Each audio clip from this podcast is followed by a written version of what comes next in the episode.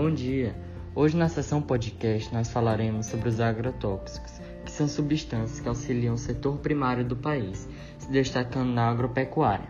O Ministério da Cultura afirma que essa substância é um conjunto de reações químicas, físicas e biológicas, podendo alterar a fauna da plantação para satisfazer a economia do país.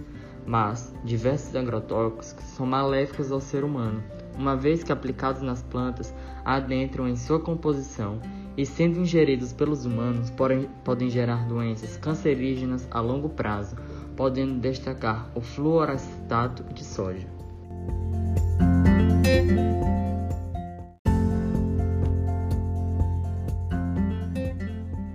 Trata-se de um veneno potentíssimo que foi criado durante a Segunda Guerra Mundial, estando entre os raticidas mais perigosos do mundo.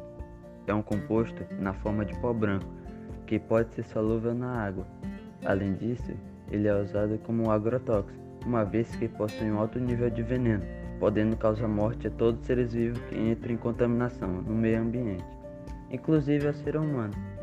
Logo, foi proibido o uso desse raticida e quem estiver portando estará contrabandeando.